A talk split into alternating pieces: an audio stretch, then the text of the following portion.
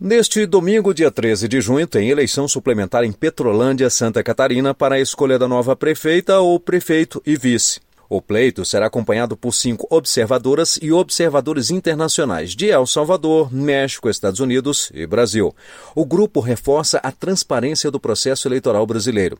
A coordenadora para o Brasil, Paula Gomes Moreira, da Conferência Americana de Órgãos Eleitorais Subnacionais para Transparência Eleitoral, CAOeste, conta que, ao final das eleições, as autoridades vão fazer um relatório que será encaminhado ao TRE de Santa Catarina.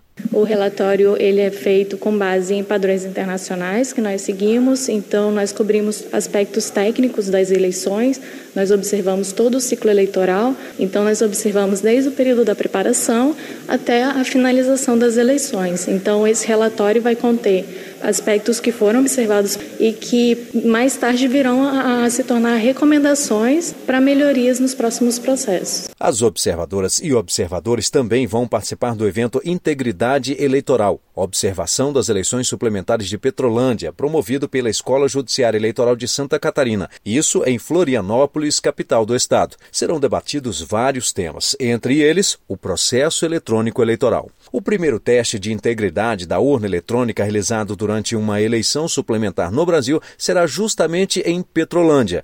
Isso quer dizer que haverá uma simulação da votação. A ideia é atestar a segurança da urna eletrônica e comprovar que todos os votos que ela recebe de fato são computados, uma forma de auditoria, como explica o presidente da CAOeste, Marcelo Peregrino Ferreira. A urna eletrônica no Brasil ela tem 25 anos de existência, é uma prova da robustez e e da veracidade do processo eleitoral brasileiro. E há inúmeras formas de auditagem. O teste de integridade é apenas um Uh, elemento que dá ainda mais segurança ao sistema.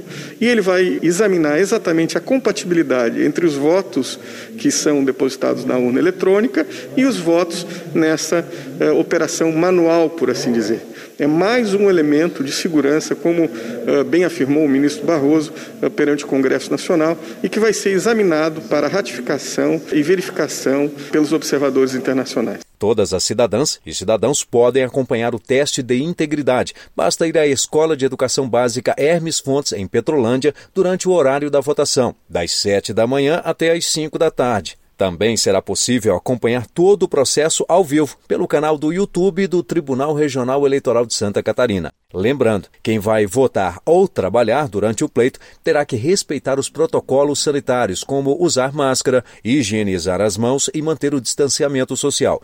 Também neste domingo vai ter eleição suplementar em outros quatro municípios: Cidrolândia, no Mato Grosso do Sul, Nova Prata do Iguaçu, no Paraná, Campestre e Espera Feliz, em Minas Gerais. Essas eleições são convocadas quando o pedido de registro é negado, quando ocorre a cassação do diploma ou a perda do mandato da candidata ou candidato eleito.